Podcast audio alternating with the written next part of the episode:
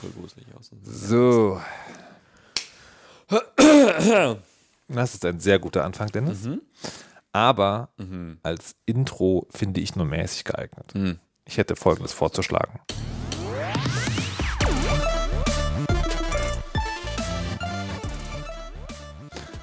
Ich habe mich gefragt, ist das, ist das gut, weil es ja noch dasselbe ist wie früher, aber anders? So ähnlich, ja. ja. Ja, ja. Aber sollen wir das machen?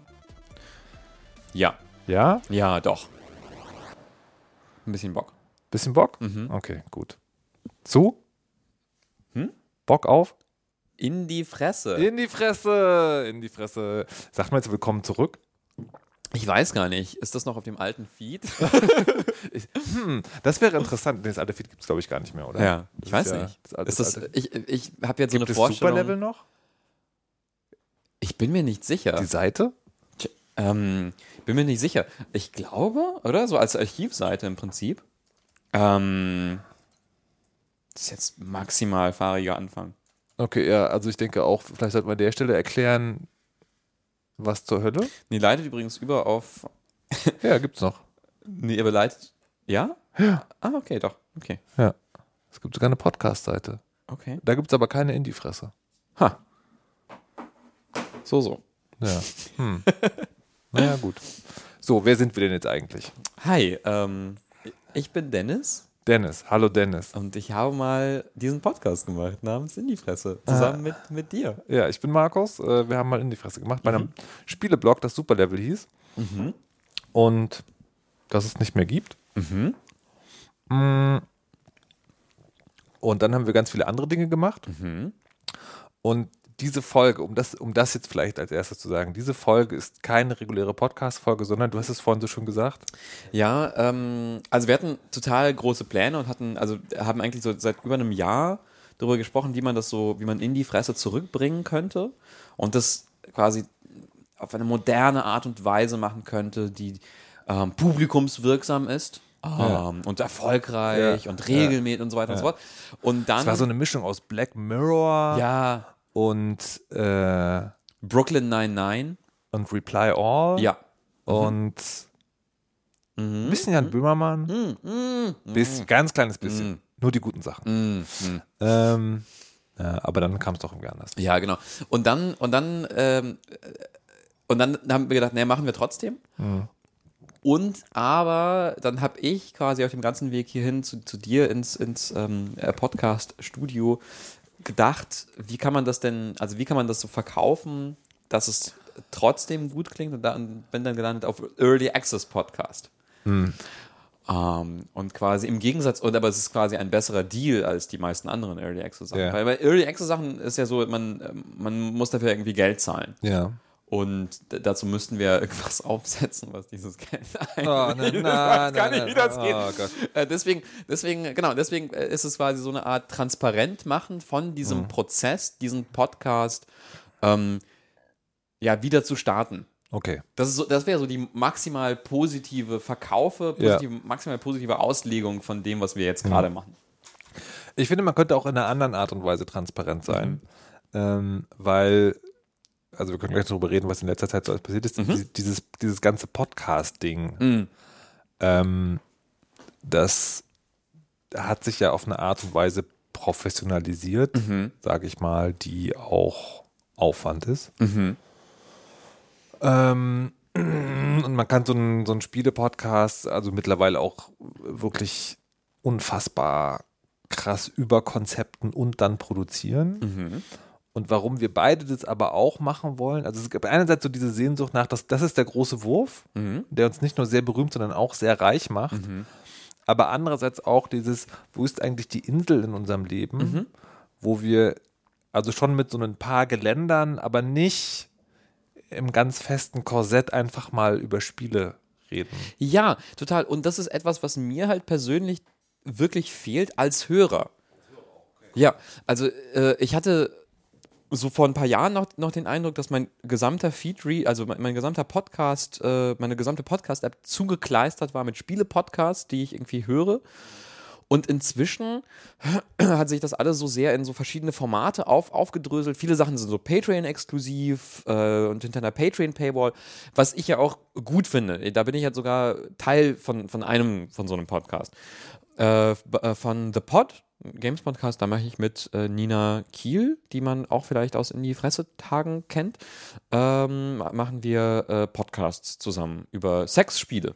Das ist sehr gut. Ja, das ist, aber auch das, auch das merkt man, quasi, das Thema ist sehr, sehr spitz. Das ist eigentlich ein perfektes Beispiel dafür. Das Thema ist sehr, sehr spitz. okay, danke. Ähm, Verdammt, wo ist der ähm, Sigurat-Sound, ey? Und, wir, und äh, es ist auch sehr, sehr vorbereitungsintensiv weil dann vor allem Nina viel recherchiert über, über Sexspiele und ihre Expertise reinbringt, so in, in so äh, Sexual Health und so und ähm, ja, äh, äh Sexaufklärung mhm. und so und das, das auf, aus, einer, aus einer wissenschaftlichen Perspektive und dann sammeln wir das alles irgendwie wochenlang und dann versuche ich das irgendwie in eine interessante Gesprächsform zu gießen und strukturiere das vor und mache, mache uns Notizen und sie macht sich Notizen und dann schieben wir uns die Punkte hin und her und versuchen das so zu quasi vorzusetzen skripten, so dass es sich wirklich nach dem bestmöglichen Gespräch anhört. Es ist viel Arbeit, das klingt auch gut dann, finde ich. Äh, aber es ist halt auch sehr, sehr, sehr speziell. So, und so mhm. sind viele, viele Sachen, ne? dass, sie, dass sie sehr speziell sind, sehr verschiedene Sachen ausprobieren, aber wenig, also es gibt halt weniges, wo ich inzwischen so das Gefühl habe, da, da, ähm, da redet man unterhaltsam über, über Spiele und das ist äh, irgendwie klug, irgendwie informativ, nicht zu verkopft ähm, nicht jetzt irgendwie so total wissenschaftlich oder sowas. Äh, nicht so, also jetzt ohne jetzt irgendwie groß, das ist so eine Kultur, nee. bla, Diskussion, sondern es, ist, es, es kann auch mal darum gehen, dass man einfach mit irgendwas Spaß irgendwie gehabt hat oder irgendwas total zum Kotzen findet, aber es ist halt, aber es ist trotzdem nicht dumm dabei. Ja, so. ja, ja, und, ähm, und das fehlt mir total. Mhm. Es gibt, also, und, und das Ding ist, das resultiert auch in einem Problem, das wir nicht klären können. Wir sind zwei weiße mittelalte Männer. Das stimmt. Aber das ist halt einfach so. Das stimmt. Und ähm, ich, ich weiß nicht, das ist so ein bisschen wie Motorradfahren dann vielleicht auch Aha. so eine Guilty Pleasure. Ne? Man sagt, also man tut, hm. man tut so viel Gutes im Leben, man kann nicht in allen hm. Fronten gewinnen. Vielleicht ist an dieser Stelle auch einfach okay, ja. dass wir beide uns mal unterhalten. Ja. Und es soll ja nicht so bleiben, also sollen ja auch sozusagen nicht die beiden einzigen Stimmen. Das stimmt, ja, sein, das, das wäre mir auch wichtig. Der Plan das ist war ja, nämlich, das war nämlich auch so der, der auch so einer meiner, einer meiner Pläne, dass man diesen Podcast nämlich so macht, dass, ähm, dass wir halt in jeder, in jeder Folge einen Gast oder äh, Gästin ja. äh, äh, äh zu, zu Gast haben. Ja und dass diese Person mit uns quasi auch darüber spricht. Ja. Diese Person ist jetzt nicht da. Ja, genau. Diese Person seit ist, also ist ja auch Early Access, ne? Das stimmt. Also ein Feature-Versprechen ja. ist sozusagen genau. ab Version 1 gibt ja. es Gäste. Aha. Ja. Ja. Probably. Mhm. Maybe. Ähm, jetzt ist ja in die Fresse schon eine ganze Weile her. Wann kam die letzte Folge raus? Wann kam die letzte Folge in die Fresse? Ich weiß es nicht, weil es auf der Webseite eben das, äh, das Dings gar nicht mehr gibt. Ja, das war so ein bisschen unrühmlich. Hm, ne, das, ist, das gab es, aber es also gab noch sehr lange. Gab es, dann gibt es auf iTunes noch. Ähm, also, however, äh, es begab sich aber zu der Zeit, dass, ich weiß gar nicht, irgendwie wir beide oder erst du, dann ich oder umgedreht, mhm. wir bei Superlevel nicht mehr zugegen waren. Mhm. Und in die Fresse, ist da jemals noch eine Folge passiert? Ich glaube, es gab mal so ein paar Versuche. Ich, äh, aber die auch äh, veröffentlicht wurden? Die auch Boah, weiß ich gar Als nicht. in die Fresse? Ich meine, weiß ich nicht. Ja, ich glaube, ich glaube, nee, ich will mich da aber auch nicht aus, aus, ja. total aus dem Fenster lehnen, weil es ja, kann sein, ja, dass, dass, dass Leute, die wir auch, die wir auch mögen und toll finden, äh, unter dem Namen auch mal was gemacht haben. Aber ich glaube nicht. Aber es gab auf jeden Fall dann noch andere Podcasts, die auch cool waren. Ja, ja, genau. Die gibt es alle noch. Aber es gibt zu sagen, also Insert Moin gibt es auf der Seite nicht mehr. Die sind ja jetzt eh seit, seit längerem schon selbstständig und auch, auch beim Patreon. Mhm. Ähm, Genau, und in die Fresse gibt es halt eben auch nicht mehr. Und ich glaube, das hat damit zu tun, dass wir den Namen haben jetzt. Ah, okay. Das ist ja, das ist ja gut zu wissen. Das wäre sonst, das wäre ja sonst ein bisschen schwierig. den gibt es auch auf iTunes nicht mehr. Der ist einfach weg. Ha, wow. Okay. In die Fresse hat es niemals gegeben. Aber weißt du, das ist gar nicht so schlimm, weil ähm, Anekdote, Anekdote, ja.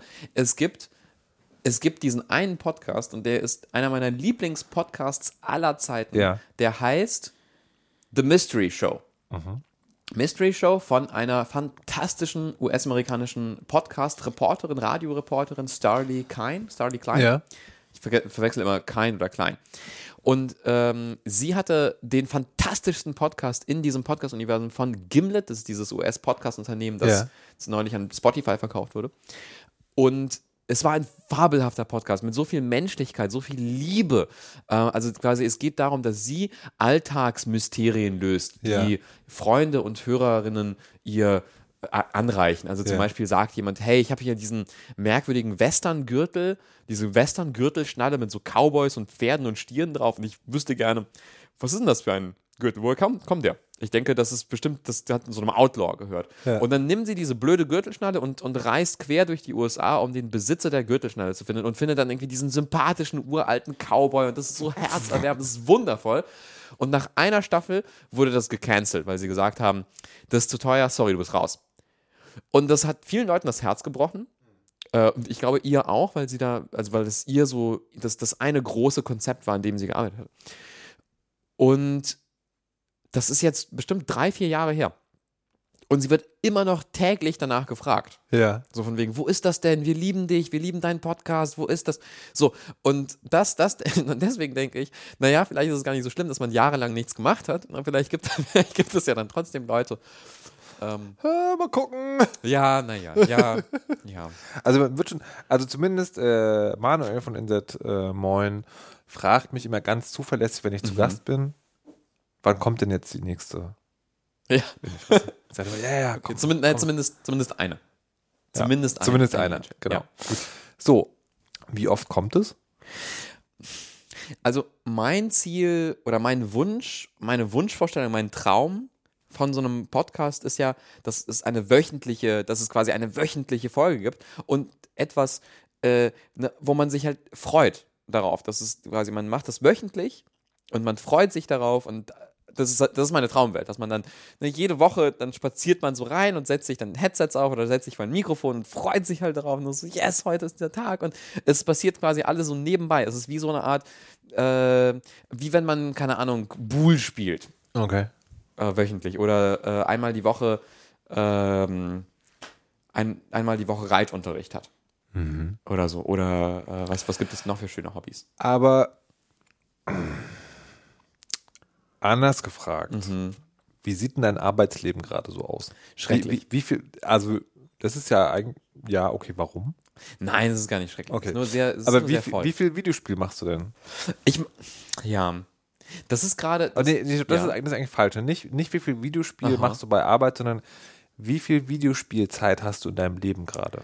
so wenig Videospielzeit. Äh, Das ist krass. Also, weil äh, das muss man ausholen. Als wir, äh, als wir in die Fresse angefangen haben, war ich noch Student und habe freiberuflich über äh, Videospiele geschrieben für verschiedene Zeitschriften und Online-Medien und so und eben für Superlevel. Und äh, habe das dann auch äh, quasi zum Beruf gemacht, dank dir, Markus, äh, weil du mich dann zu, äh, zum Radio geholt hast, zu Radio Fritz und ich dann dort deinen äh, alten Job übernehmen durfte quasi, äh, nämlich den des Fritz Game Checkers, wo man jede Woche ein neues Videospiel oder mehrere neue Videospiele, eigentlich eine Menge Videospiele, wo man jede Woche eine Menge Videospiele vorstellen muss. Und deswegen bestand dann mein Leben eine ganze Weile lang daraus, also nämlich fast vier, fast fünf Jahre, die ich dann da war, äh, daraus, dass ich jede Woche sehr viele Videospiele gespielt habe. Als nicht, also nicht die ganze Zeit und so, aber schon eine be- beträchtliche Anzahl an, an Stunden in Videospiele reingesteckt habe. Und das hat sich dann aber in den letzten paar Jahren krass verändert. Also weil ich, nicht weil ich Videospiele doof finde, sondern weil ich erstmal angenommen habe, einen, äh, einen Redakteursjob bei, bei Weiß, bei Motherboard, das ist so ein äh, Tech-Magazin von Weiß. Und dann habe ich da Sachen gemacht, die gelegentlich mit Videospielen zu tun haben, aber jetzt auch nicht immer. Und vor allem eigentlich auch gar nichts damit, dass man Videospiele spielt. Ich habe ein einziges Videospiel reviewed. Ein einziges Video. Nee, zwei, naja, nee, an- anderthalb. Also ich Okay. habe einmal äh, Wolfenstein äh, 2 reviewed. Finde ich ein interessantes Spiel. Kann man viel drüber sprechen. So. Aber es war auch keine Review, sondern es war halt so eher so ein Kulturbesprechungsding. Und das andere war äh, Killer 42 oder so. Das war so ein isometrisches kleines Indie-Spiel, das aber cool aussah. okay. Ja. Das habe ich jetzt auch nicht richtig besprochen. Es war nur Okay. so, es war nur so ein Versuch zu gucken, ob Leute darauf klicken würden, wenn man kurze Spielebesprechungen macht. Mhm. Tun sie nicht. Naja, gut, aber wenn es war, naja, egal. Ja, naja. Also auf jeden Fall, ich habe dann nicht viel über Videospiele gemacht. Und jetzt, äh, und jetzt bin ich aktuell wieder Freiberufler. Also quasi genauso wie das so war, als ich angefangen habe. Deswegen, deswegen fühlt sich das gerade so interessant an, dass wir jetzt wieder in die Fresse machen, weil es so ein bisschen anfühlt wie von wegen, ah, ist es jetzt so wie, so wie früher. Was wieder 2012. ja, genau, was aber irgendwie schön ist.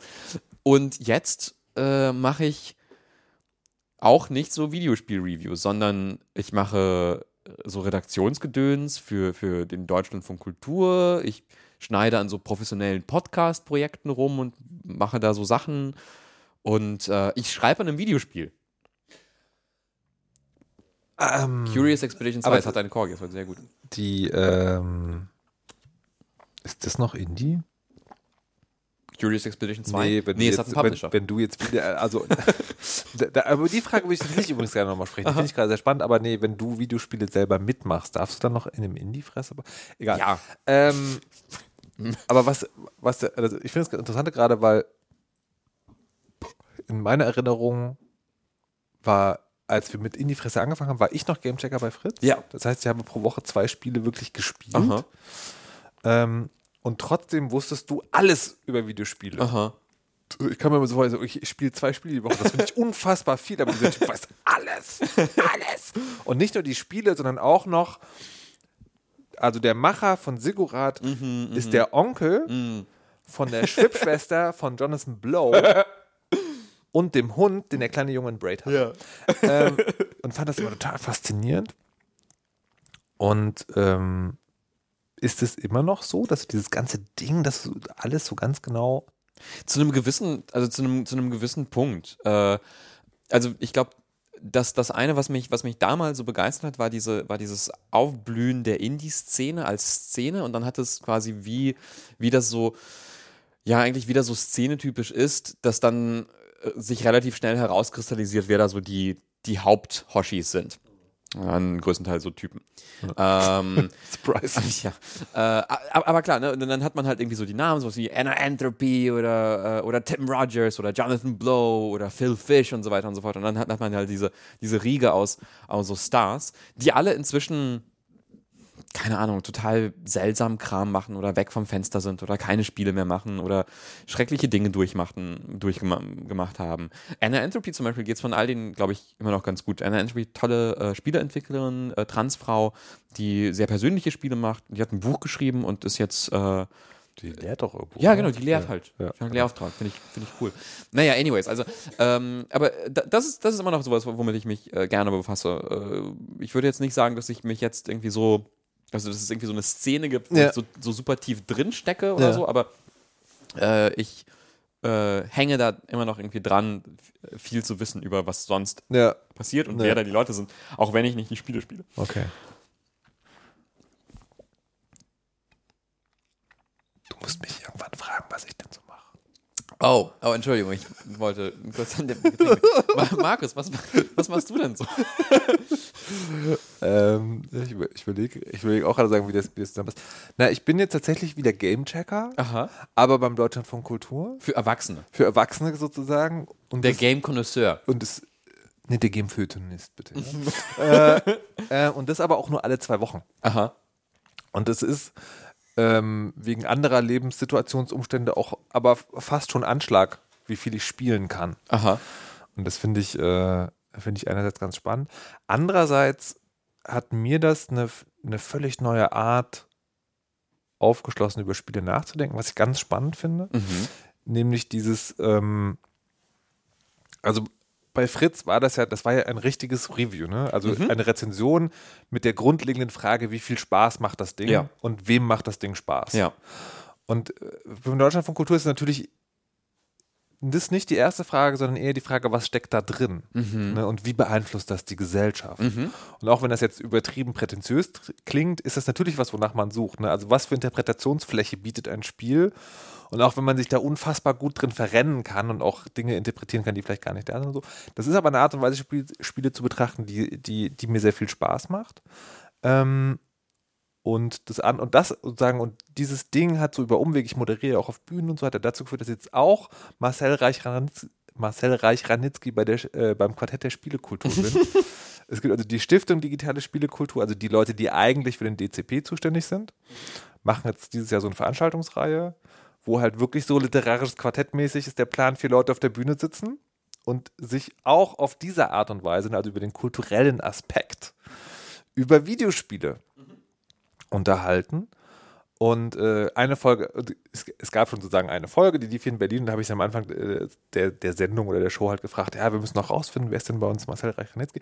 Und hat zum Schluss hat mir, also haben mir mehrere Leute gesagt, du bist es. Und zwar, pass auf, weil. ist, das, ist, das, ein Kompliment? Möchte man das? Nee, ich, ich fand es ich fand ganz mhm. interessant, ne? Also, weil der Marcel Reich-Ranitzky ist, ja ist ja vor allen Dingen der Typ, der Dinge zerreißt und wütend mhm. ist und so. Und ähm, ich habe aber erzählt über Shadow of the Colossus dass ich aufgehört habe zu spielen, weil das Spiel mir klar gemacht hat, dass es ein Weg, ist, das Spiel auch zu beenden. Also mhm. du musst es eigentlich nicht durchspielen, sondern mhm. du legst es einfach hin, weil du glaubst, dass was der Charakter tut, ist falsch. Ja. Und, ähm, und dann hat mir äh, Hans Jagno, mhm. E-Sportsmensch, äh, E-Sportsmensch, genau, der hat gesagt, das hat ihn sehr daran erinnert, weil äh, Reich Ranitzky immer sehr genau beschrieben hat, wenn er ein Buch weglegt. Ha, und aha. es nicht mehr liest, sozusagen. Mhm. Ich wusste das gar nicht, aber fand dann so, okay, alles mhm. klar. So, aber anyways, äh, diese beiden Sachen führen dazu, dass ich mich, also platt gesagt, eher verkopft mit Videospielen beschäftige. Mhm. Und ich zwischendurch immer so dieses Ding hatte, ich, also einerseits habe ich, hab ich auch Spaß daran, diese, deine Geschichten zu hören, diese mhm. so, ne, also wer, wer ist denn das jetzt gerade? Und andererseits auch, auch also das Gras ist immer grüner. Wenn ich jetzt so mhm. zurückgucke auf die Fritzzeit, äh, das Gras auf der anderen Seite des Zaunes ist immer grüner. Wenn ich zurückgucke auf die Fritzzeit, dann hat mir tatsächlich irgendwann so ein bisschen gefehlt, ich möchte gerne länger über dieses mhm. Spiel sprechen. Das war eine Motivation in die Fritz Das habe ich auch, auch genauso, genauso empfunden, weil man dann macht so, du machst immer, worum geht es ja. und was ist da jetzt das Neue dran genau. und sollte man sich das jetzt holen? Und ja. dann ist man so, und aber ich habe noch 10.000 Sachen darüber zu erzählen. Holy shit. Und die Crunch-Time, die, ja, die, die, die Entwickler gesteckt ja, wurden wow. und dann, krass, ja. ja. Mhm. Genau, und das, das hat mir dann gefehlt. Und jetzt ist es so, dass ich ab und zu denke, so, ich möchte ab und zu auch einfach mal sagen, ich spiele gerade dieses eine Spiel mhm. und das ist ganz schön geil. Ja. Und andererseits ist es dann auch so, ähm, ich war am Anfang beim Deutschland von Kultur sehr erschreckt von irgendwie Beitragslängen, die fünf Minuten sind. Mhm. Minimum. Ja. Ähm, und mittlerweile denke ich so, ja, aber auch das ist eigentlich ganz schön wenig Zeit, um ausführlich über ein Spiel zu sprechen. das stimmt. Und, und von daher, mhm. ähm, und von daher habe ich tatsächlich diese Lust dann bekommen, irgendwie in die Fresse äh, wieder zu machen. Und es war, es war so ein langes Hin und Her, weil, ähm, weil es, äh, also es, es war relativ, also Superlevel war am Ende sozusagen relativ unklar, wie das weitergeht und so weiter und so fort. Und die, ähm, und der Name lag halt bei den Superlevel-Leuten, beziehungsweise bei Fabo. Und der hat dann aber, und ich habe den immer so, ich habe den immer mal wieder gefragt, so, Fabo, wie sieht eigentlich aus in die Fresse? Und er so, ja, könntet ihr ja vielleicht bei Superlevel. Und ich so, na, hm, na, Fabo, wie sieht's aus?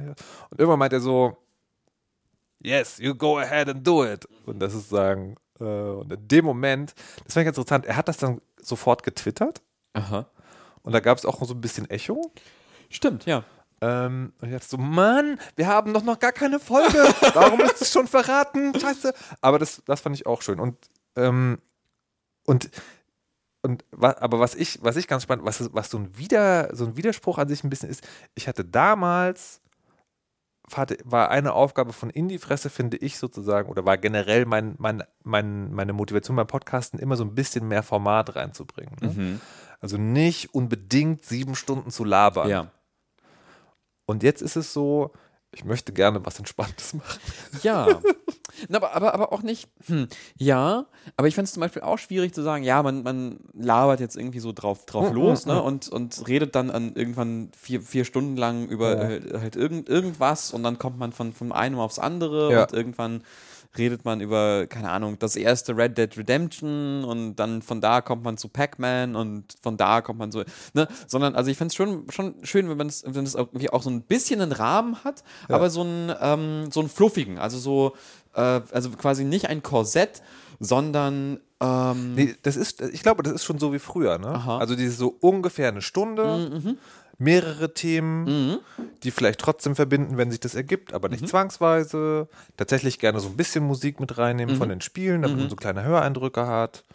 Ähm, und, und ich glaube tatsächlich, das Konzept ist mehr oder weniger dasselbe, aber damals war das halt total krasser Fortschritt. Mhm. Ja. Also einen Podcast, so eine Art Format zu geben. Und heute ist das so, also heute ist das quasi nur ein kleiner Schritt weg von Laber-Podcast. Ja. Also gefühlt, ne? Ja. weil es halt diese ganz anderen Sachen Ja, also die, die einzige Alternative wäre, wenn wir da über Sex gesprochen hätten. So, das ist, Ja. das ist, ich finde, das ist inter- interessant. Ne, Der Sex-Podcast ist, ist, der, ist, die, ist die letzte Bastion des Laber- Laber-Podcasts. Warum eigentlich? Ich weiß nicht. Weiß nicht, vielleicht, vielleicht ist das der nächste Schritt, der bevorsteht, wenn er wenn einen Sex-Podcast hat, der ein krasses Format Der hat krass so. überproduziert wird? der krass, richtig hart produziert wird. Okay. äh, mit, weiß nicht, der Sexstellung der Woche und der, der, der, der, keine Ahnung, der äh, Geschlechtskrankheit des Ja. Monats oder so und weiß ich nicht. Dennis, Dennis. keine Ahnung. Ich, Wo ist der, wo ist der Ziggurat-Sound? Irgendwie, der den Ziggurat-Sound hat, please send it. Ah. Äh, apropos, wollen wir eigentlich, wollen wir eigentlich von HörerInnen wissen, was sie von in die Fresse gerne hätten? Mhm. ja, total. Ja? Okay. Ja, das finde ich nämlich, das ist ja auch quasi, das passt ja ins Early Access Konzept, weil Stimmt. vielleicht, vielleicht sagen, sagen Leute, ja, das ist ja schön, aber was ich von In die Fresse erwarte, ist eine äh, 45-minütige Reportagereihe, äh, die so eine Art, so eine Art Reise ins Herz der Dunkelheit der Spieleindustrie ist, wo man über Streamer lernt, die am Rande des Nervenzusammenbruchs sind. Wie du deine eigenen Themen vorstellst. Ja, Jetzt schon ja, ja. Nicht schlecht, Dennis Kogel, nicht schlecht. Ähm, oder ja, keine Ahnung. Also, ne, so, so eine, eine krasse Reportage. Ja, so. ja, ja. Ein Serial der Spiele sozusagen. Und, Ja. um, um bei Ähm, ich, ich bin jetzt gerade vergleichen zu können. Genau, ich, ich bin jetzt gerade wieder sehr froh, dass wir sozusagen nur so eine Art Fake Early Access sind. Weil ich stelle mir das als Spieleentwickler tatsächlich schwierig vor. Die Leute kaufen ein Spiel und haben natürlich dann so eine Anspruchshaltung an Get it on. Ähm, und wir sind ja, also ihr musstet ja nichts bezahlen. Und deswegen nehmen wir, also das ist auch für euch, liebe HörerInnen, besser, weil ihr könnt doch völlig frei von der Leber wegschreiben. Müsst euch keine Sorgen machen, da Psychodruck auf uns auszuüben, weil wir können es auch einfach ignorieren. Das stimmt, ja. Also wir müssen es so. Das ist, das finde ich, äh, das finde ich schon mal sehr gut. Jetzt hatte ich gerade eine, einen total cleveren Gedanken, den ich sofort wieder vergessen habe.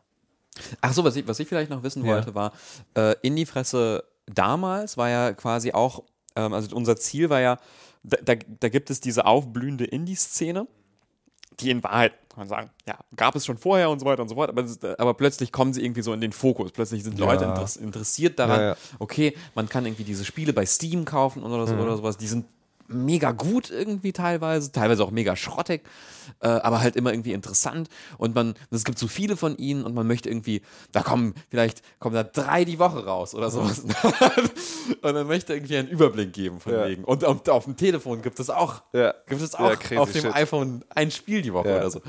Äh, und wir wollen da so einen kleinen Überblick geben. Inzwischen finde ich das erstens völlig unmöglich, weil es, äh, weil es so viele gibt.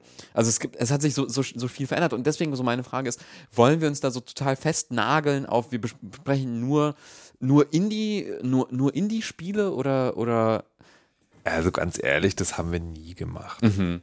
Also auch bei, auch bei Indie-Fresse haben wir, glaube ich, durch mal, das, und das war nicht sehr witzig, weil ich habe mit den, In, also mit vielen Indie-Fresse-Leuten einen Skyrim-Podcast gemacht. Wir haben aber durchaus auch in Indie-Fresse selber nochmal über Skyrim gesprochen. So. Ja.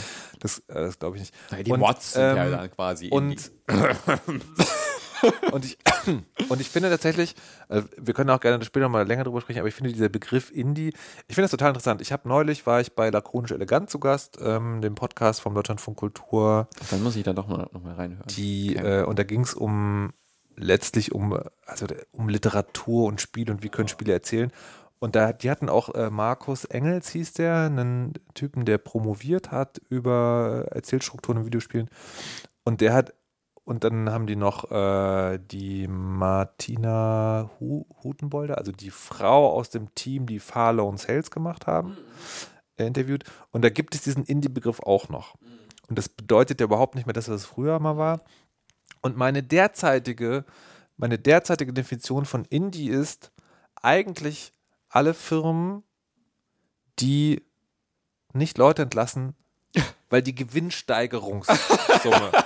Ne? Also Ja. ich, ich finde, ich finde es aber vielleicht, Aha. vielleicht ist das eine ganz gute, ähm, ganz gute Entscheidung, weil Rami Ismail hat neulich von Double A gesprochen. Ne? Also, also sowas wie Hellblade, Senua Sacrifice. Der, der Games Mittelstand Das ist sozusagen. ja, ja der Games-Mittelstand, genau. Aha. Und, und also Spiele, die damit zufrieden sind, dass die Spiele sich gut verkaufen und nicht Aktiengesellschaft im Hintergrund haben, wo die Aktionäre sauer werden, wenn die Steigerung des Gewinns, also die Steigerungsrate des Gewinns unter der des Vorjahrs Ja. liegt. Ne? Also so, das ist Indie. Und in dem Sinne ist ist Indie, ja, ich- wir haben heute mit einem Experten gesprochen, der hat, äh, der hat, also für Breitband, der hat gesagt so, ja, äh, er hält Menschen, also das hat er nicht im Interview gesagt, sondern so eine flapsige Art und Weise im Vorgespräch, aber trotzdem hat das so was in mir zum Klingen gebracht, er hält halt Menschen, die, ähm, die daran glauben, dass Videospiele Anfang und Ende haben müssen und nur einmal bezahlt werden sollen, sind von gestern. Mhm. So.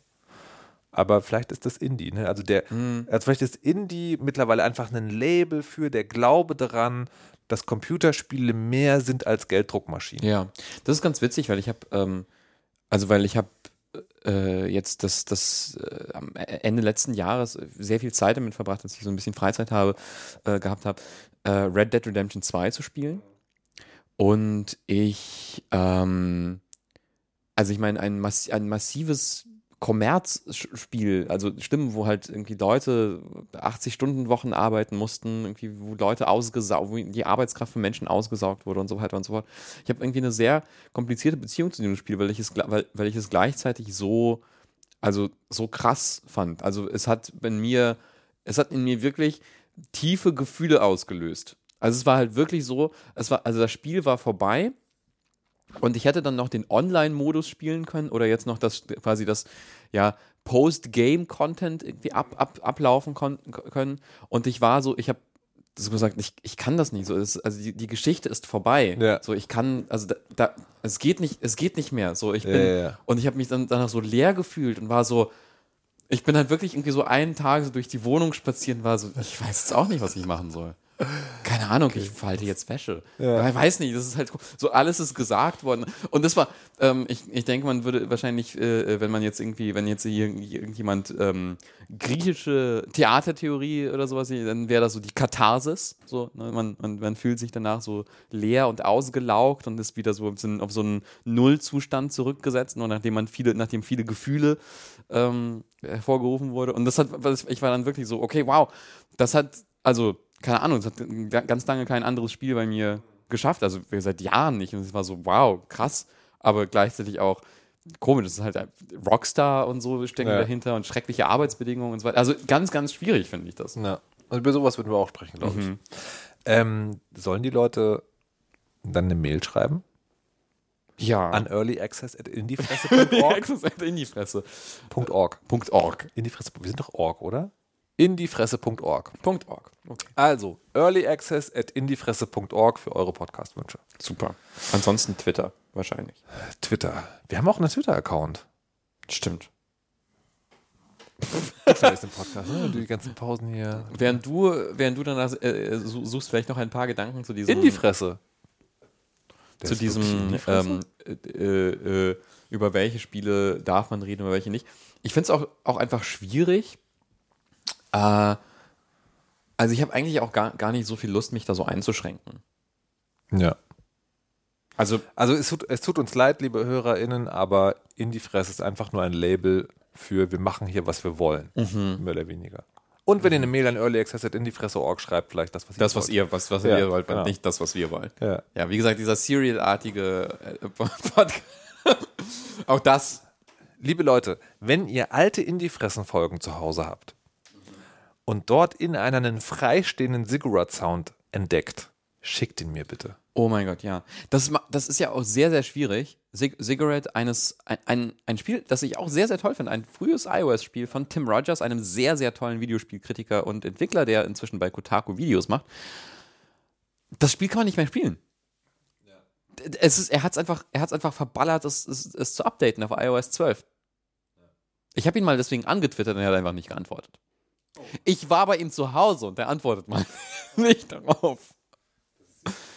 Das finde ich mega gemein. Und das finde ich auch traurig um das Spiel. Das ist ein schönes Spiel. Ja, ich hatte das neulich auch bei irgendeinem Ding. Ach, hier Dungeon, Dungeon Raid oder so. Aha. Es gab so ein Match 3-Spiel auf iOS, das ich Aha. unfassbar geliebt habe. Mhm. Keine Chance. So traurig eigentlich. Ja, aber lohnt sich halt. Lohnt sich halt wahrscheinlich Klar. auch nicht, ne? Ja, irgendwie 99 Euro, 99 Dollar Entwicklergebühren, die du dann irgendwie im Jahr zahlen musst. Ne? Ja, du musst ja auch tatsächlich Arbeit reinstecken. Das stimmt, ja. Und, das wird, und das, die Wahrscheinlichkeit, dass dann Ja. jemand neu kauft, Ja, stimmt. mm, probably Ja. not. Mhm. Ich habe die ganze Zeit das Gefühl, ich hätte noch was vergessen. Aber ich, es will mir wirklich nicht einfallen. Hm.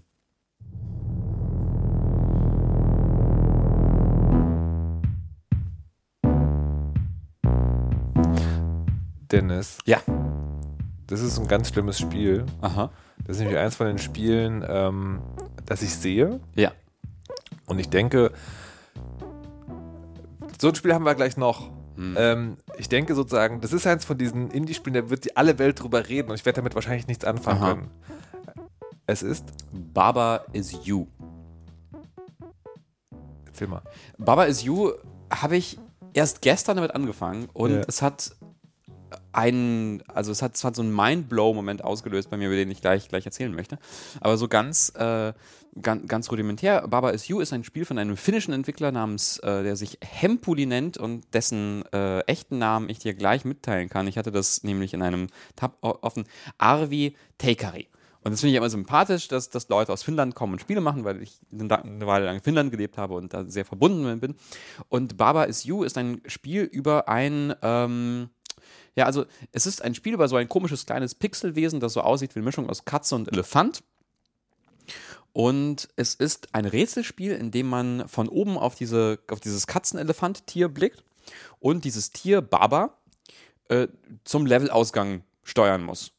Das meistens eine Flagge ist. Und äh, es wirkt zunächst wie so ein Schiebepuzzle. Also zum Beispiel, dann ist da irgendwie ein Stein, Steinmauer, die die Flagge verdeckt und du schubst die Steine zur Seite und dann gehst du zur Flagge. So. Und dann merkt man aber, im Level selber sind die Regeln der Welt aufgeschrieben. Zum Beispiel, Rock is Push. Das bedeutet, dass du Steine schieben kannst. Oder Flag is Win. Flagge ist Level gewonnen. Oder Skull is Death. Dann sind da so rote Schädel und wenn du die berührst, bist du tot. Und das Level geht von vorne los. Und dann merkst du, Moment, diese Regelblöcke, die da stehen, die sind auch Teil der Welt und du kannst sie verschieben. Wie die anderen Blöcke. Okay. Das heißt, du könntest zum Beispiel äh, ein Level lösen, Rock indem is du win. Rock is Win. Und plötzlich sind die ganzen Steine, die um dich rum sind, äh, leuchten und sobald du sie berührst, hast du gewonnen. Du könntest das Level aber auch anders lösen. Und das, und das klingt, aber das klingt für mich so nach, das ist geil. Mhm. Also dieser Moment, wo du denkst, ah, aber wie lange, also ich meine, du hast noch nicht lange gespielt, hast du Nee. gesagt, aber wie lange trägt es? Was meinst du? Also, das ist ja ein Gag. Ja. Und dann ist ja die Kunst bei solchen Sachen immer den Gag nicht so lange Ja. totzuwalzen, dass, er, dass man denkt, so, okay, das war jetzt ein. Von so allem, was ich, was ich gesehen habe, eine ganze Weile, weil äh, da, find, da, da ganz schön viel mit herumgespielt wird. Und jetzt komme ich zu dem einen Moment, der gestern dafür gesorgt hat, dass ich dachte, holy shit, dieses Spiel. Ich habe es nämlich zuerst nicht verstanden. Ich habe es äh, zuerst mit einem Freund gespielt und Ja. äh, es einfach nicht, äh, nicht, nicht kapiert. Und er war so, Dennis, dieses Spiel ist sehr gut. Äh, äh, äh, Map, Martin Pittenauer von, von den Coding Monkeys, der auch einen schönen Podcast macht, Fanboys, wo sie drüber gesprochen haben jetzt neulich. Ähm, und dann habe ich es mir trotzdem so gekauft für die Switch. Mhm. Und dann gibt es diesen Moment, es gibt dieses eine Level, wo ich einfach nicht weitergekommen bin erstmal. Und dachte so, okay, ich komme da irgendwie, ich komme da nicht, nicht vorbei. Und das ähm, Problem ist, das sind diese, diese Schädel, die das irgendwie, die, die die Flagge verdecken und man kommt einfach nicht zur Flagge und das war komisch. Und die einzigen Sachen, die man verschieben kann, war Baba is you und Wall is stop. Und dann war ich so, okay, ähm, vielleicht, okay, vielleicht muss ich was an Baba ändern. Und habe dann zum Beispiel versucht zu machen, Baba is Wall, weil ich dachte dann vielleicht wird dann die Spielfigur zur Wand und die Wand kann durch die, Aber müsste da nicht Wand? Wall is You sein? ja, ja, Ah. Und dann, und dann hatte ich halt diesen Moment, weil ich dann nach rumprobieren, irgendwie diesen Block, diesen, diese komische Hürde in meinem Kopf Ja, überwunden ja, habe und ja. gemacht habe, Wall is you. Und plötzlich war ich, steuerst du die Wand, die aber, also nicht ein Wandstück, sondern die Alles, gesamte Wand, ja. alles, alles an der Wand. Und mit dieser gigantischen Wand pushst du einfach so zum, zur Flagge und bist du, die Schädel schiebe ich weg, Bäh, ich bin an der Wand. Und das fand mich, und dann war ich so, ha, weil also ich wusste, dass es im Spiel auch darum geht, dass man seine Spielfigur verändert, aber irgendwie, und das, das finde ich so faszinierend, also äh, hat es so mein Konzept von, vom Selbst in Frage gestellt. okay. Naja, weil, weil, weil das Spiel sagt ja, Baba is you. Und ich hatte daraus Ja, irgendwie, irgendwie konstruiert, you is Baba. Ja. Weil ich dachte, naja, okay, also ich bin ja offensichtlich das kleine, ne, das kleine Elefanten, die kleine Elefantenkatze. Das bin ja ich. Aber ich bin ich. Ja. Oder so. Oder, Ja, oder ja. wa- Was, bin- was bin ich eigentlich? Naja, Wall. Wow. Ja, keine Ahnung. Was ist das You? Baba ist nur die Hülle. Ja. Mal, der, der Inhalt. genau, und dann ist das so, und dann ist das so, und dann, dann, dann äh, spiralisiert sich das aus Baba ist you zu, aber wer ist denn Dennis? Das Ja, oh dann, Gott, Was ah. ist dann das Ich? Oh Gott. Und dann saß ich so und war so, also so, so hin und her gewackelt. und ich, ich glaube, das war einfach nur so das erste Level, wo dieses Konzept so ein bisschen Ja. vorgestellt wird. Aber ich finde das unglaublich interessant. Es klingt sehr gut, ja. Ja. Und ähm, ja, ein wirklich faszinierendes Spiel, das seit Ewigkeiten auch in Entwicklung war. Das ist halt irgendwie das ist 2017 in einem Game Jam entstanden, hat auch mal bei, beim IGF, beim Independent Games Festival, einen Preis gewonnen und so. Und irgendwie zig Entwickler haben, und Entwicklerinnen haben da irgendwie seit, seit Monaten darüber geschwärmt, wie toll das ist, weil sie da irgendwelche Early Builds spielen konnten. Und Ja. jetzt ist es endlich draußen. Das ist wirklich gut. Auf der Switch, ja. Mm, Auf der Switch, aber auch auf PC, Konsole, alles. Ich glaube, es, also ich kann mir auch gut vorstellen, dass es auch für, für Telefone rauskommt. Ich finde ich find aber ganz spannend zu sagen, ne, weil aus der, aus der Perspektive in die Fresse Staffel 1 oder wie auch immer man das nennen will, ne, ist ja mittlerweile auch die Switch passiert. Das stimmt. Ja. Das ist schon, das ist schon krass, weil, weil der ja am Anfang wurde sehr viel, na nicht sehr viel, aber es, also Nintendo ist ja sehr gut darin, Dinge zu bauen und dann in den Sand zu setzen. Ähm, aber gerade was die Indies oder die Nindies äh, angeht, ist ja da wirklich auch viel los. Und äh, es gibt nämlich auch noch so ein Spiel, das halt auch exakt bei mir dieses Gefühl hatte von, okay, das ist eins von den Dingen, das werden alle spielen. Denn es ist von Devolver Digital. Mhm, dem, dem Publisher, der so sowas macht wie Hotline Miami, ja. Exakt, und der auch genau das ist, nämlich der Publisher, der Hotline Miami gemacht hat. Und es ist ein Spiel, das ist so ähnlich wie Hotline Miami. es ist von, ist von oben, Aha. es geht darum, Leute zu töten, Ja. mehr oder weniger, aber es geht dieses Mal um einen Affen. Und Jazz spielt eine Rolle. Eine ganz interessante Rolle bei dem Spiel. Aha. Weil er- Weil es die Sache unfassbar anstrengend macht, weil das sehr, sehr stressig ist. Und das ist tatsächlich ein ganz wichtiger, wichtiges Element in dem Spiel. Ich habe es auch noch nicht lange gespielt. Geil. Zwei mittelalte weiße Männer treffen sich, um über Dinge zu reden, von denen sie eigentlich nicht so richtig Ahnung haben. Ah, vielleicht sind wir doch ein Laber-Podcast. I don't know. Ähm, Das ist okay. Mut, Mut zum, zum Laden. Transparenz. Mut, Tra Transparenz. Transparenz. Auch. Ja. Transparenz. You don't have to listen to it. Ja. Ähm,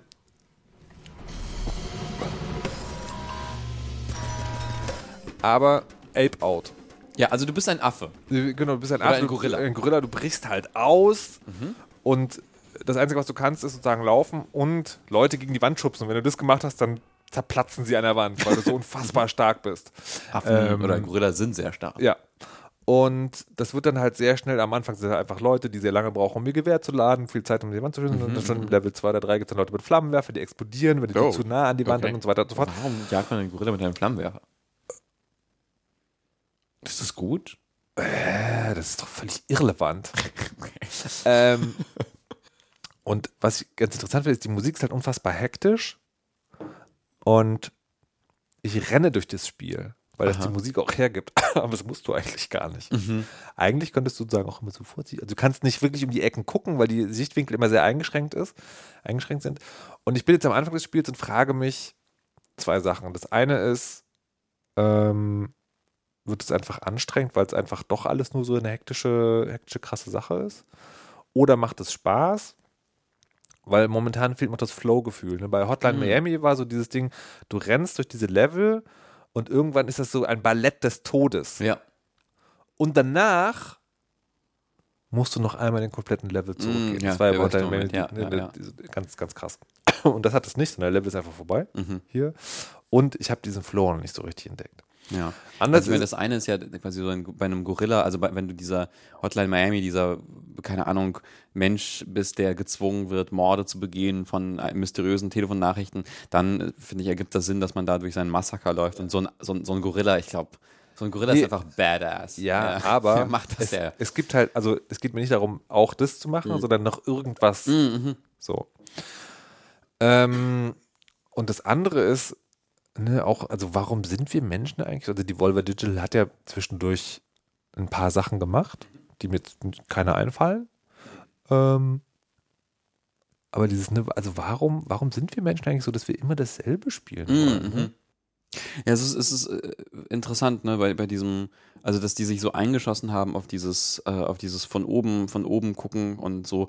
Es gibt äh, eine ganze Reihe von Spielen, die dann, die, die so Hotline Miami-Likes Ist waren. die Absolver auch von De- Devolver Absolver ist auch von, Ja. von ja, ganz Aber, das, aber, aber das, das, dass das so ist, das liegt ja auch an uns ein bisschen, ne? Mhm.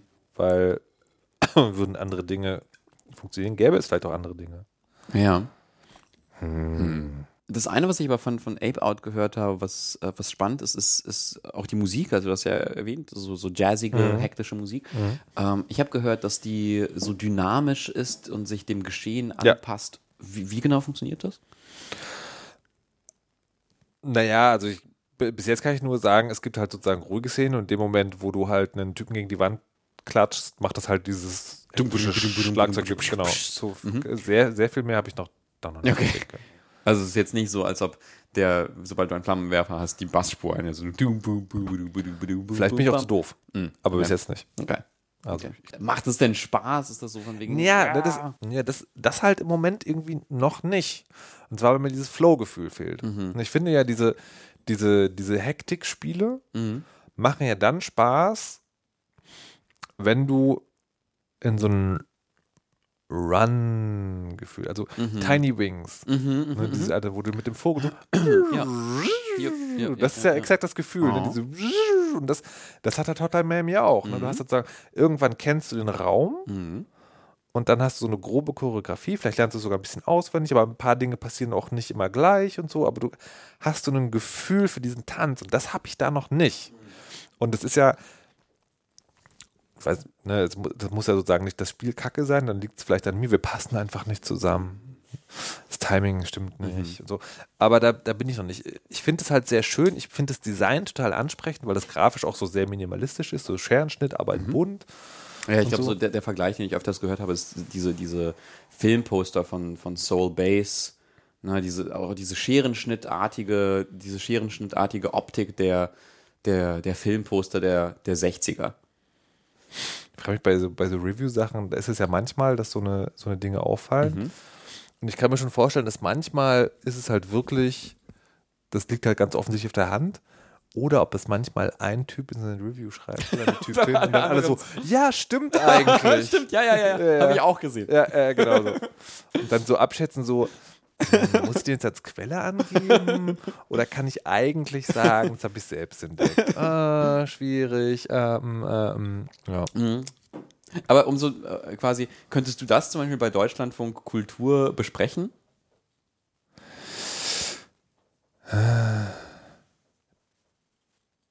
Bin mir unsicher, ehrlich gesagt. Bin mir unsicher. Also vi- vielleicht, aber da müsste ich, also vielleicht, aber da müsste ich mehr über Jazz und Filmplakat-Ästhetik der 60er Jahre wissen. Aber wahrscheinlich eher nicht. Also es ist tatsächlich, also manchmal geht es, aber Spiele, die, so, die also wirklich rein Action sind, die brauchen schon ganz hart. Also interessanterweise Hotline Miami hätte man machen können. Ne, weil diese, weil dieser, dieser krasse Widerspruch zwischen diesem rauschhaften Murder Spree und dem äh, albtraumhaften, stillen Durchlaufen durch den eigenen Tod und diese Schizophrenie, die da eine Rolle spielt und so, das hätte, das hätte man gut, gut dings können, aber, aber da liefert Ape Out nichts, nicht viel. Genau. Obwohl es gibt manchmal machen wir das als Format, dass wir sozusagen, dass man sich mit dem Moderator hinsetzt oder Moderatorin und spielt. Und dann daher ginge das vielleicht noch. Aber ich, ich würde tatsächlich eher Nein sagen. Ja. Also, oder, oder, oder in so einem Format, dass man sagt, ähm, man setzt sich als Spieletester und Jazz-Experte Mhm. zusammen und sagt so, Ja. was, Mhm. ne, was siehst du da, was sehe ich da, das kann man irgendwie machen. Aber in der Regel Ja. nicht. Und ich finde es auch nicht schlimm. Mhm. Also nur, nur um, das, um das klar zu machen. Ja, manchmal, also man- manchmal müssen das Spiel ja auch nicht liefern. Also ich äh, ähm, spiele zum Beispiel, also so ein, ein Spiel, das ich im Moment immer mal wieder so kurz, kurz anspiele, heißt Hades. Das ist von den Leuten, die, äh, die Bastion gemacht haben und Transistor und so. Und während Bastion und Transistor äh, und Pyre vor allem, äh, das dritte Spiel von ihnen, sehr, ähm, ja, sehr verkopfte Spiele sind, wo es auch um viel, viel Themen geht. Also bei Bastion geht es um so Krieg und die Spirale der Gewalt, die man aufgebrochen, die aufgebrochen werden muss. Und bei ähm, Transistor habe ich immer noch keine Ahnung, worum es geht. Und bei Pyre geht es um Rebellion und, und, und unfaire Systeme und sowas. Und bei Hades geht es um einen arschigen Sohn von Hades, um, ähm, habe ich vergessen. Und er hat keine Lust, bei seinem Dad zu wohnen. Und ist so, äh, ich möchte ausziehen. Und der Vater ist so, du musst aber in meiner Firma arbeiten. Und er ist so, nee, ich gehe jetzt. Und dann schlachtet man sich halt durch so Dämonen durch. Und ich finde, also ich, mir macht das Spaß. Es ist so ein Roguelike. Und ich spiele das gerne und man, es kommen immer wieder Updates. Es ist ein Early Access Spiel, wo immer wieder Updates kommen, wo jetzt irgendwie die, das Knochensplitter-Maschinengewehr dazu kommt. Und ich finde das geil und mir macht das sehr viel Spaß. Aber äh, ich hatte da auch Schwierigkeiten zu sagen, da geht es um was Großes. Ja, okay. Es ist einfach, also griechische Mythologie, aber halt auch auf so eine Pop-Art und Weise, die es auch irgendwie auch egal ist. But don't you see what you're doing to my daughter? Your wife? You're not saving anyone. Not saving anyone! No! Was ist das? Das ist Metro Exodus. Nein. Doch. Das ist, der, das ist aus dem Trailer. Ja. Das Nein. Ist, das ist der Trailer von äh, Metro Das klingt ja Exodus. schrecklich. Das klingt ja, das klingt wie so ein, das klingt wie so ein 80er Jahre Actionfilm, äh, ne, wo der, wo der Bösewicht äh, Ivan Grosnov heißt und ähm, der, weiß nicht, der, der Held ist äh, Mikhail Chabunov, aber Artyom. er an Artyom, aber aber er, aber er wird gespielt von Jude Law oder sowas in der Art. Und dann ist äh, genau und dann ähm, ja keine Ahnung. Es klingt auf jeden Fall schrecklich. Es klingt äh, schrecklich. Und Also es ist, es ist nicht exakt so, aber Aha. von der Stimmung her hast du jetzt alles beschrieben. Ich muss eigentlich nichts mehr sagen. okay. Ähm, Du, du hast es gespielt, also ich finde es ich find's total interessant, weil ich äh, liebe vor allem den ersten Metro-Teil. Es sind ja Shooter, es sind Ego-Shooter. Ja, Es sind so genau. äh, Ego-Shooter im. die kann man übrigens sehr gut beim Deutschland von Kultur testen, Ja. weil die immer eine Geschichte mitbringen. Stimmt. Ne, also wenn es, was, wenn es sozusagen so Sportdinger sind, Ja. also über Fortnite sprechen wir nur, weil es ein Phänomen ist. Ja. Mhm. Dann sprechen wir eher über das Phänomen als über das eigentliche Spiel. Aber Shooter, die eine Geschichte erzählen, Mhm. sehr gut. Ja. Ja, und, und äh, die beiden, also die beiden Metro-Spiele, die ich gespielt habe äh, auf dem PC, die fand ich äh, sehr gut. Den ersten sehr viel besser als den zweiten, aber äh, fand, ich, fand ich sehr interessant. Aber, äh, er, erzähl mal, was, was, was ist da so das Szenario? Also eigentlich von den, von den Grundsätzlichkeiten sehr gutes Spiel. Hat mich sehr angesprochen. Ich fand, also ich habe mich gefreut, ich habe mich wirklich drauf gefreut, ne? Weil es geht darum, mit einem Zug, ich liebe Züge. Ich bin, Züge ich sind Ich super. bin so ein, also ich werde wahrscheinlich irgendwann mal eine Modelleisenbahn haben, eine sehr große.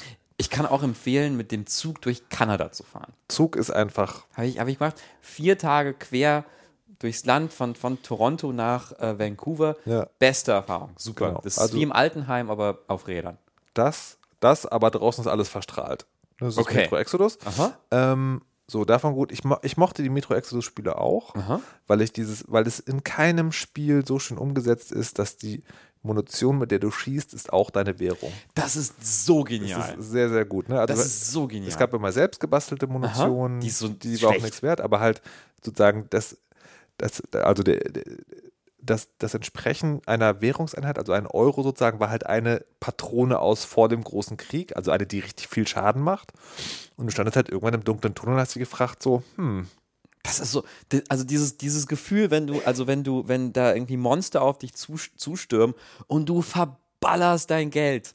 Du, du ballerst dein Geld in sie rein. Du, du bist so super. So, also quasi du, du, Du weißt aber auch, du kommst nicht raus, wenn du es nicht machst. genau, du, du weißt so, ja gut, ich, ich sterbe, ich sterbe jetzt oder, oder ich, ich, ich verschieße einfach mein Geld. Dann habe ich nichts. Dann kann ich mir keine neuen Upgrades kaufen, dann bin ich halt wieder arm. Die ganze Arbeit, die ich irgendwie durch die Tunnel geschlichen, durch die verseuchten Sachen zusammengeklaut habe, ist alles weg. Das ist so eine schöne Metapher. Genau, und, das, und, und es hat aber trotzdem funktioniert. Also es war Mhm. nicht unfair.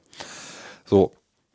Und Metro Exodus habe ich dann angefangen, habe mich schon gefragt, hey, wie machen die das denn? Also, weil die Story von dem Spiel ist ja eigentlich Atomkrieg.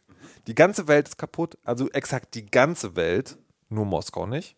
Und da auch nur die U-Bahnhöfe nicht. Und in den U-Bahnhöfen baut sich halt dieses Staatensystem auf. Ne? Da gibt es halt die Nazis und die Roten und die Hanse und also so ein Das ist so traurig, also wegen Atomkrieg.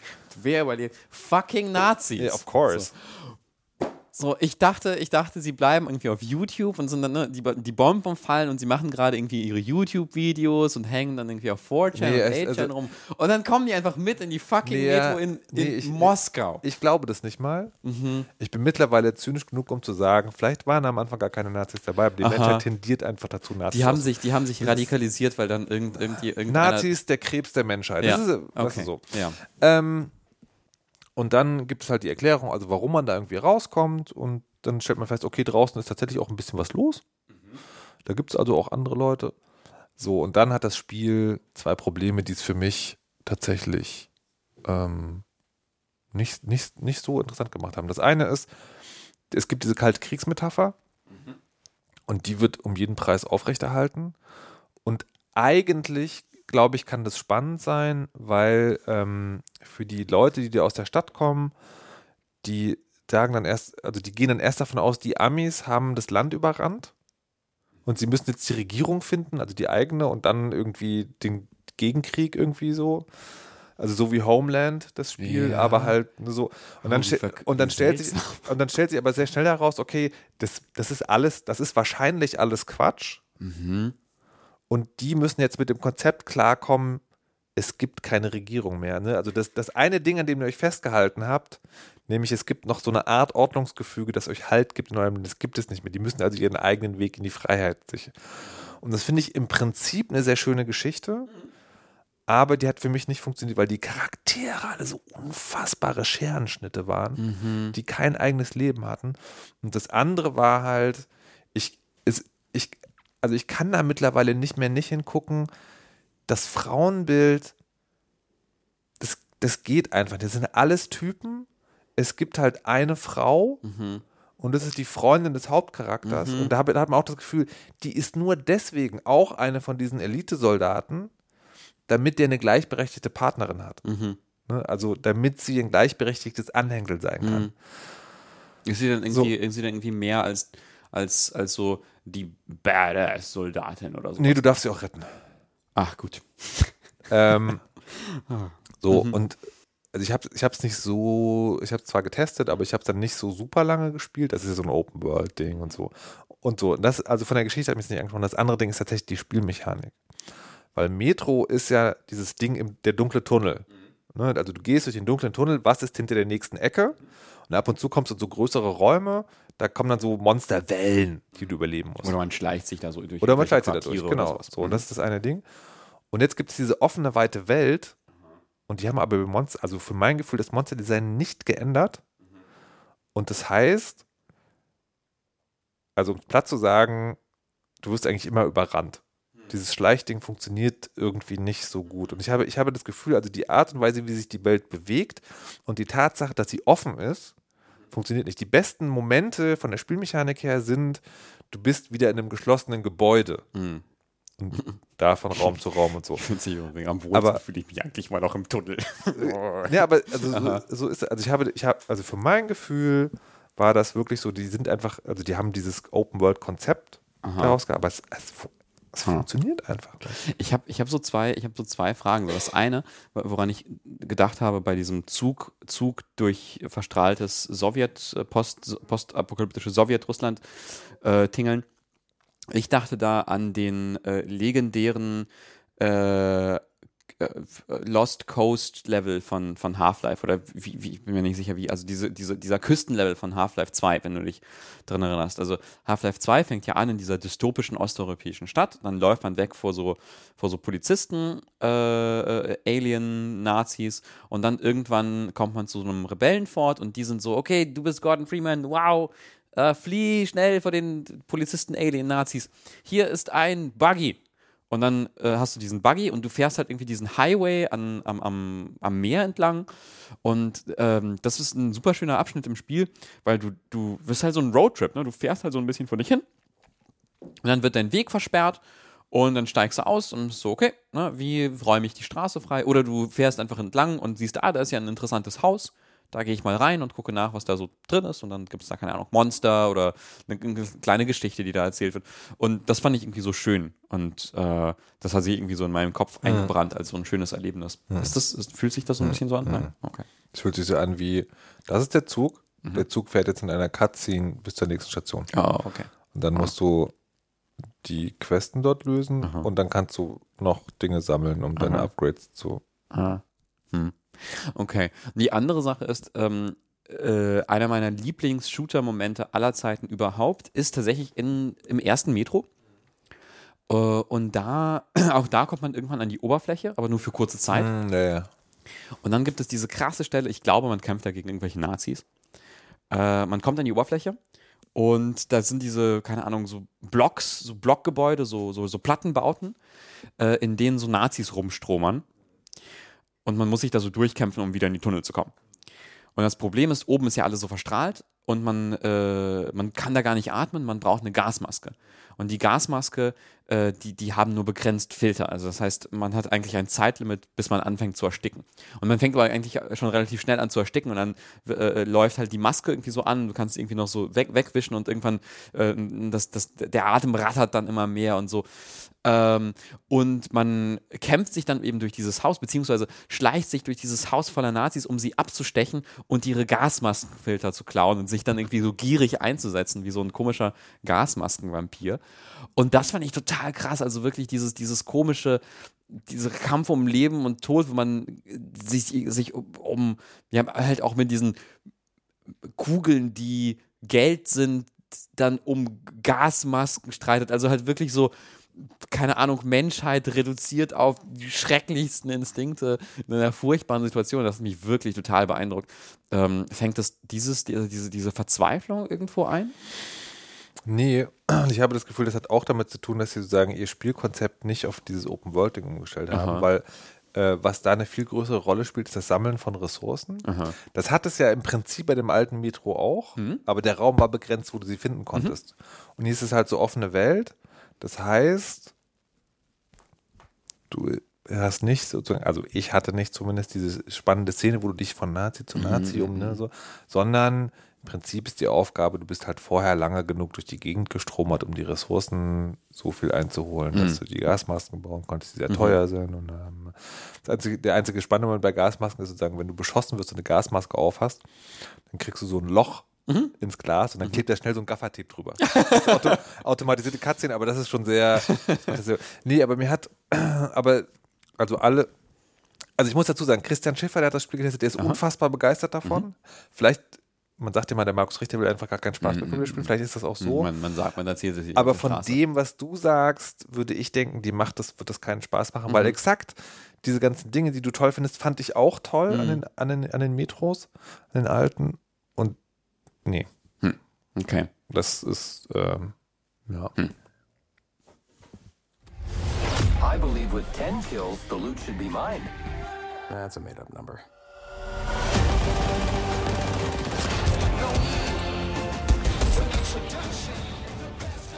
Es gibt gerade zwei Shooter, die ich nicht auseinanderhalten kann. Mhm. Der eine heißt Anthem, der andere heißt Apex Legends. Lass mich kurz versuchen, das zusammenzufassen. Anthem ist von BioWare Ja. und quasi wie Divinity.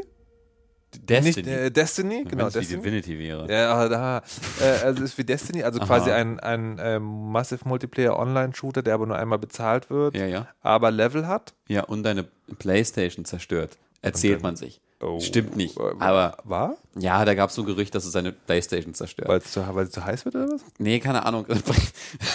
also es gibt, es geht viel schief bei Anthem und eines der, eines der, äh, der schrecklichsten Meldungen war, es zerstört deine Playstation. Also es hat tatsächlich, äh, bevor ein Patch rauskam, Playstations zum Absturz gebracht. Ein gutes Spiel. Okay, das, so, das ist ein Spiel, das Ja. ist Apex Legends. Das ist das, wo, was wie Fortnite ist, aber du spielst immer zu dritt. Ja. Zwangsweise. Ja, Okay. ja. Und das war jetzt Das war jetzt Apex. Apex Legends. Legends. Und hast du 10 Kills? Nein.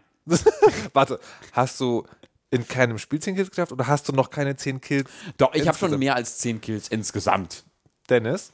Ja, doch, doch. Ich habe ich hab so Elf. zwei Tracker. Nee. Ich habe auf zwei Charakteren inzwischen so Kill-Tracker und beim einen steht da irgendwas mit 40 und beim anderen so irgendwas so. mit 30. Okay, gut. Ja. Also es macht Spaß. Ja, also ich muss aber, ich habe auch ein Geständnis, ich spiele das gerade sehr, sehr viel. Apex Legends, das ist ein Battle Royale. Ist, warte, warte, stopp. Ist Apex Legends dein neues Overwatch, dein neues. Äh, mein neues Overwatch, mein neues Heroes of the Storm. Äh, ja. Ja, ich kann auch erklären, warum. Also, weil äh, das ist, äh, es ist so ein, also es ist ein so stressiges Spiel, dass es anderen Stress, den ich quasi empfinde im Leben, wegbläst durch mehr Stress. Also es überlädt den Stress mit so viel anderem, mit so, mit so viel akutem Stress, dass es mich wiederum entspannt. Also das klingt jetzt so wie die Argumentation eines Aktenhändlers, warum der noch irgendwie Fugo-Fische in seiner Freizeit zuschneidet. Ja, Aber okay. Ja, das es ist, ist schon- dein Burnout, Dennis. Ja. ja. Ähm, wöchentlicher Podcast. So, äh, So gesehen. Naja, auf jeden Fall, also es ist ein Battle Royale Shooter, das bedeutet, es werden eine Menge Spieler über einer komischen Insel abgeworfen und dann müssen sie sich alle gegenseitig abknallen. Sind es bis dann am 100 Ende. Teams oder? Es sind, äh, es sind 20 Teams, A3 Spieler, also 60 Spieler insgesamt, die dann Ja. abgeworfen werden. Und äh, ja, es ist, äh, es verfeinert, also es verfeinert so ein bisschen so diese Fortnite- und PUBG-Formel darin, dass es quasi immer um Teams geht, die spielen. Also es, man kann nicht alleine spielen, man ist immer automatisch in einem Dreierteam. Sehr ekelhaft. Man kann weglaufen von seinem Dreierteam, aber es wäre dumm. Und aber das, das Meisterstück, was äh, Apex Legends macht, ist, dass es meistens nicht ekelhaft ist, in einem Team mit anderen Menschen zu sein. Denn sie haben ein System gebaut, das Sprachkommunikation und Schriftkommunikation unnötig macht. Deswegen spricht in diesem Spiel kaum jemand. Und das ist total faszinierend. Das ist total geil. Nämlich mit einem Ping-System. Es gibt äh, einfach einen Knopf, den du auf der Tastatur oder auf dem Controller oder auf, auf, auf die Maus kannst du dir legen, mit dem du alles Mögliche im Spiel pingen kannst. Einfach tappen und du pingst irgendwas an. Ähm, und das ist kontextgesteuert. Das heißt, du siehst, da liegt eine Schrotflinte auf dem Boden. In PUBG würdest du vielleicht deinen Teammitgliedern sagen, hey, Thomas, da liegt deine Lieblingsschrotflinte auf dem. Hier in Apex Legends pingst du einfach mit dem Knopf auf die Schrotflinte drauf und dein Charakter sagt automatisch, hey, hier ist die Schrotflinte und äh, bei anderen Spielern in deinem Team erscheint auf ihrem HUD irgendwie nur so ein Symbol, da ist die Schrotflinte. Und dann kann man, dann kannst du als anderer Spieler auf diese gepingte Schrotflinte klicken und dann nochmal pingen und dann sagt dein Charakter, Dibs, I wanna, I want this shotgun. Ähm, oder du gehst in dein Inventar und pingst deine Waffe und dann sagt man, hey, ich brauche Munition für diese Waffe. Total clever. Und dann, dann gibt es noch so verschiedene Pings, die man setzen kann, wie da war ein Gegner oder ich gehe da mal hin und so. Also quasi mit diesem Ping-System kann man relativ fein mit seinem eigenen Team kommunizieren, ohne dass man mit ihnen reden muss. Tatsächlich ist es auch so, ich spiele jetzt auch oft mit Freunden und wir sind dann irgendwie in einem Discord-Chat äh, und dann ja, müssen wir eigentlich gar nicht so mega viel kommunizieren. Also quasi, wir müssen dann, also es hilft auch, dann irgendwie zu überlegen oder so, oder, oder man redet mal so über das Also könnte, Leben. man, könnte man sagen, ist ein Teamshooter für Menschenhasser? Mhm. Ja, weil man auch auf Menschen schießt. Ja, of course. ähm, ja, also das ist, das ist irgendwie, das ist so das, äh, der unique selling point von diesem Spiel, warum es äh, irgendwie aus dem Stand heraus äh, so erfolgreich geworden ist. Das und dass sie irgendwie, dass, dass EA, die dahinter stecken, EA und Respawn, die Leute hinter Titanfall, äh, Berichten zufolge über eine Million Dollar an Ninja gezahlt haben, damit der das streamt. Für was, ich weiß nicht, was diese Welt. Ich, ich Das finde, ist, also das ist definitiv nicht Indie. das ist so hart nicht Indie. Nee, okay, ja. So hart nicht Indie. Aber ich habe da so ein kleines Geständnis, weil ähm, ich finde Apex Legends so interessant, weil mich das konfrontiert hat mit einem Glauben über mich selbst, den ich lange gehegt habe. Jesus Christ, du hast sehr viele existenzialistische Spiele gespielt. In Das stimmt. Zeit, ja, also, ich okay. bin oft konfrontiert mit existenzialistischen Fragen. Und nämlich zwar, dass ich ein Kacknoob bin. Dass ich halt gar nichts drauf habe, was, was, was Spiele Das ist kein Spiel für mich. Wenn du glaubst, oh Gott. Nee, also, die, die Sache ist halt die, ich dachte, äh, ich bin gut in Shootern. Dachte ich halt, weil ich, also, weil ich nicht, nicht das, nichts Gegenteiliges erfahren habe bisher. Also, ne, ich dachte, ja, ich treffe halt, also, ne, ich kann halt mit einer Maus auf Dinge zielen und dann auch treffen. So, also, das Soll ich- Hand-Auge-Koordination. Soll ich dir die E-Mail-Adresse kacknoob.indiefresse.org? Kacknoob in die Fresse. Für, für Tipps in Apex Legends, ja. Ähm, ja, und dann spiele ich Apex Legends und treffe einfach gar nichts. Nichts, null. Also ich hatte dann, keine Ahnung, man steigt im Level auf. Ich hatte, glaube ich, bis Level 30 irgendwie so einen Kill. Und Hm. dann hat, Wie bist du aufgestiegen? Man kriegt einfach Erfahrungspunkte Okay. dadurch, dass man Fürs da ist. Wow. ja. Das ist so ein Spiel für Millennials. Ja, natürlich. Oder für Beamte. ja, uff. Okay. Ähm, naja, nee, und, äh, und dann hatte ich das mit einem Freund gespielt, der sagte, also der, der mich beobachtet hat, nachdem er gestorben ist, und dann switcht halt die Kamera zu einem der Mitspieler und er sah, wie ich das, steu äh, das steuere.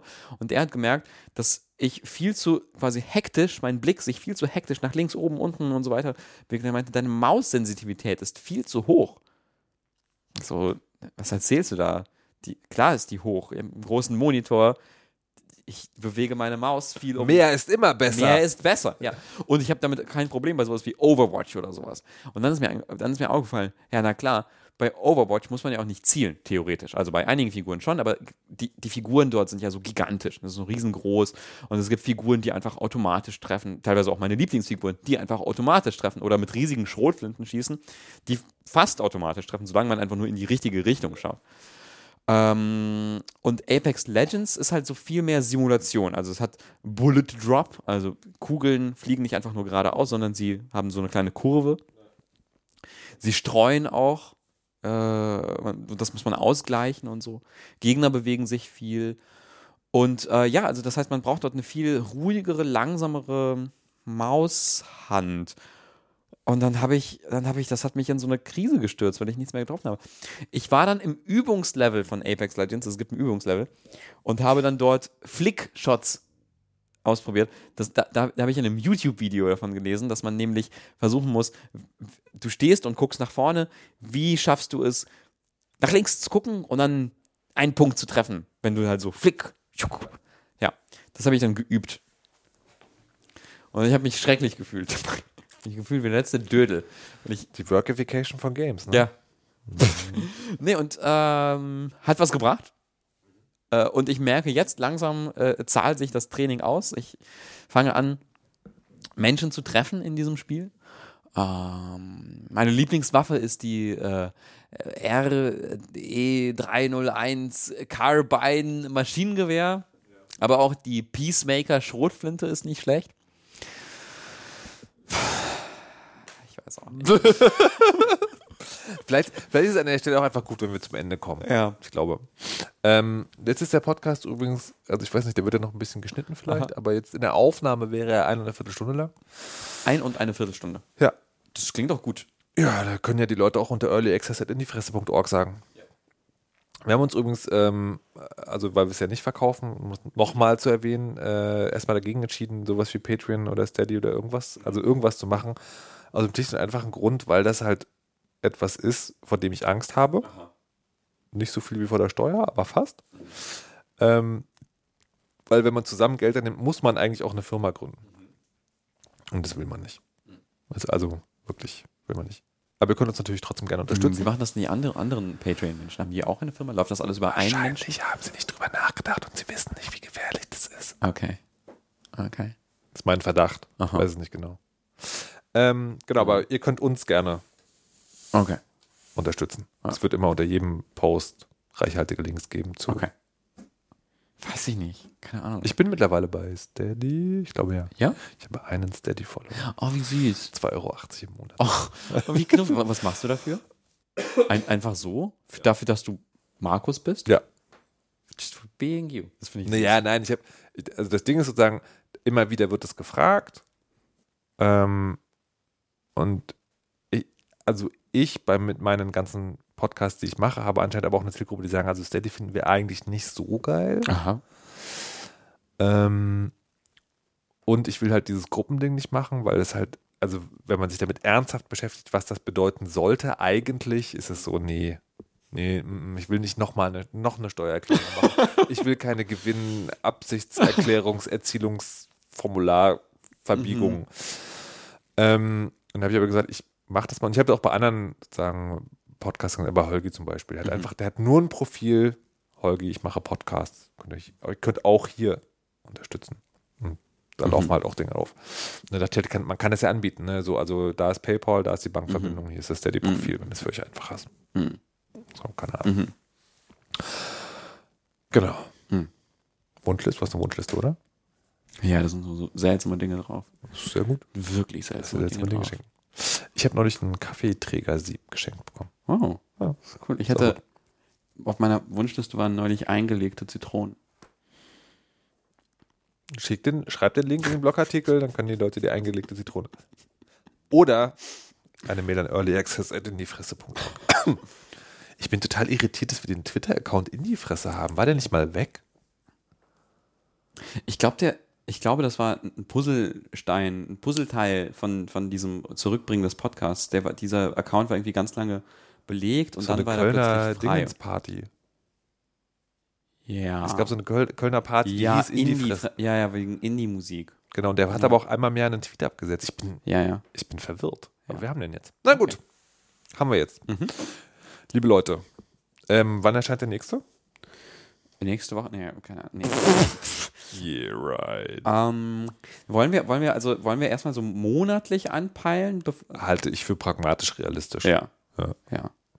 Und dann könnten, dann können wir, also ich halte ja immer noch daran, daran fest, also meiner, meiner verqueren Vorstellung eines, eines Podcasts, Podcast zu Hauses, das sich gemütlich anfühlt, Mhm. ähm, halte ich ja irgendwie immer noch in diesem wöchentlichen Ding fest. Und äh, weiß aber nicht ganz genau, wie man das, wie man das konkret jetzt von, Ja, ich, ich überlege gerade, also eine wöchentliche Aufnahme könnte ich mir vorstellen, aber da hängt halt einfach, da hängt ja noch ne Schneiden und den Blogartikel Mhm. schreiben und die Shownotes. mhm. Willst du ja auch nicht. keine. Shownotes machen? Keine Shownotes? Benutzt irgendwer Shownotes? Weiß ich nicht. Das, das ist nämlich, das ist nämlich die, die, die Sache. Immer, man macht immer Shownotes Mhm. und äh, ich habe nicht den Eindruck, also nicht den Eindruck, dass man, dass man das viel benutzt. Kapitelmarken finde ich eigentlich ganz nützlich, weil die werden ja auch nur nicht von jedem Podcast-Dings unterstützt und so weiter und so Mhm. fort. Aber auch, aber ja, eigentlich, ja, keine Ahnung. Na gut. Dann bis zum nächsten Mal. Ja, Bis zum nächsten Mal. bis zum nächsten Mal. Tschüss. Tschüss.